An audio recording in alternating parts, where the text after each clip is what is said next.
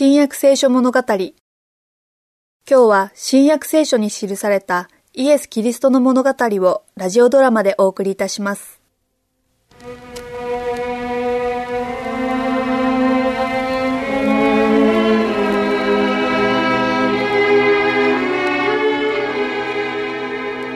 昨日の晩はどこへ行ってたんだね、ユダ。そこら中探したよ。わしかね さてと。おお、そうそう。友人と話してた。それで思い出したが、今日も会う約束をしたのだっけ？そろそろ行った方がいいな。用事かね。ま、そんなところだが、大方はただのおしゃべりみたいなものさ。杉越の晩餐に遅れないようにな。いつもの通りイエス様と一緒に食べることになっている。十分間に合うよ。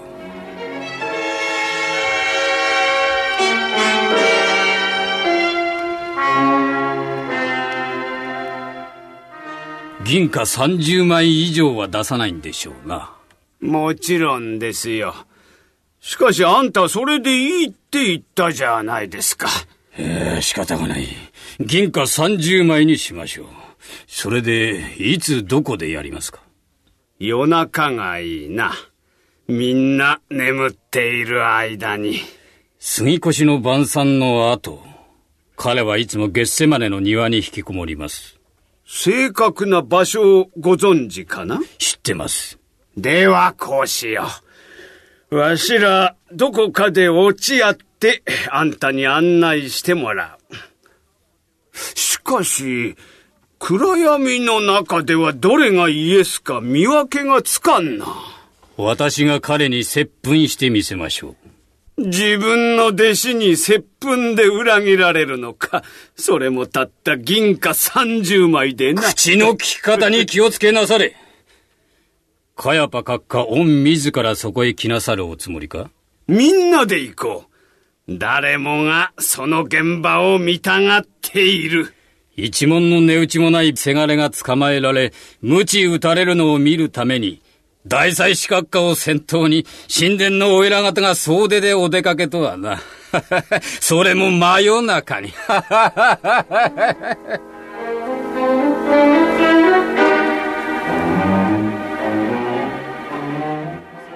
そろそろ晩餐の用意はできたようだな。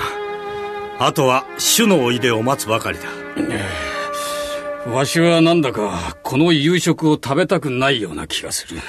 なんだとユダ。そんなことを言って恥ずかしくないのか？いや、イエス様のことじゃなく、ヤコブとヨハネが気に入らないのだ。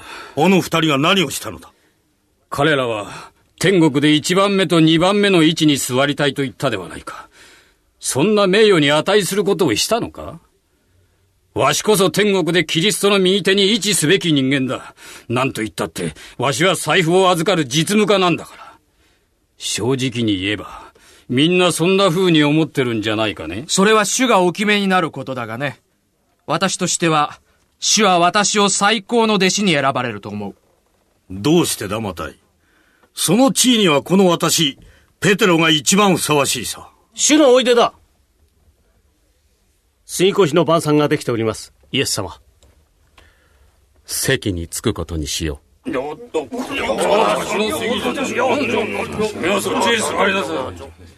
ユダはとうとう主の左の席を取ったぞ。ヨハネは右側の席だ。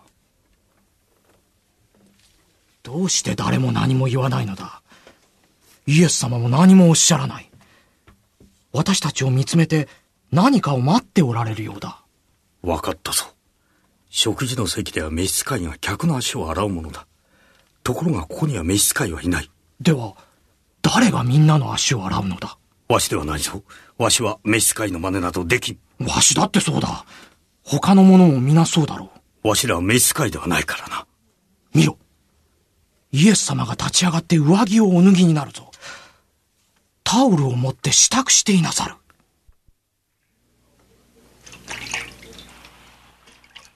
イエスはまずユダのところに行き、愛と同情を込めて、あなたの足から洗ってあげようと言われました。卑しい召使いのように、私の足を洗ってくださる。金と引き換えに裏切ったというのに。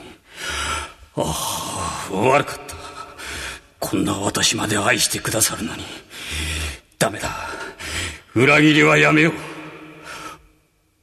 しかしわしは契約したんだ違反はできない召使いのように人の足を洗うなんてダビデの王座につく者のすることじゃない。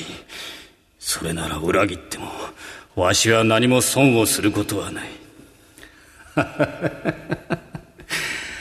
やっぱり約束通りにしよう。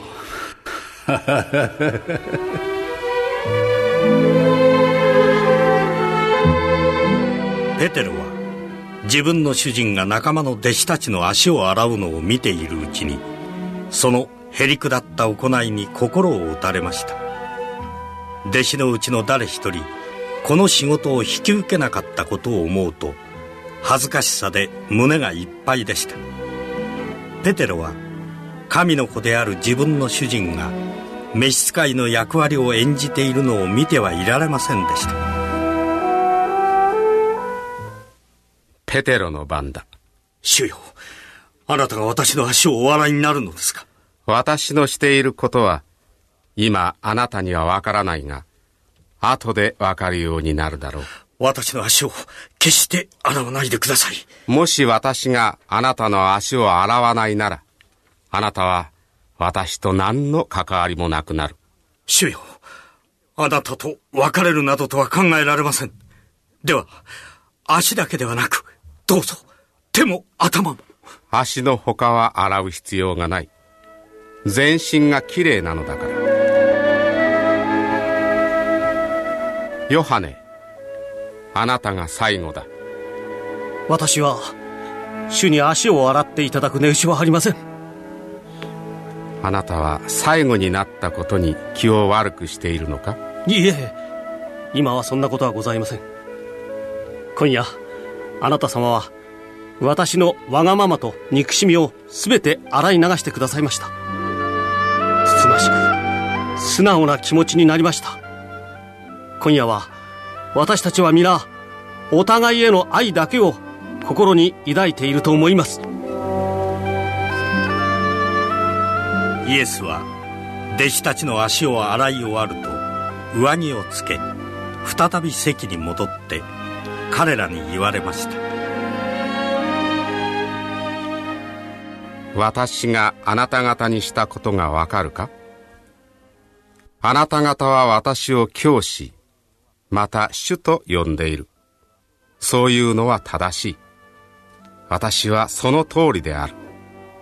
しかし、主であり、また教師である私があなた方の足を洗ったからには、あなた方もまた互いに足を洗い合うべきである。私があなた方にした通りに、あなた方もするように。私は手本を示したのだ。よくよくあなた方に言っておく。しもべはその主人に勝るものではなく、使わされたものは使わしたものに勝るものではない。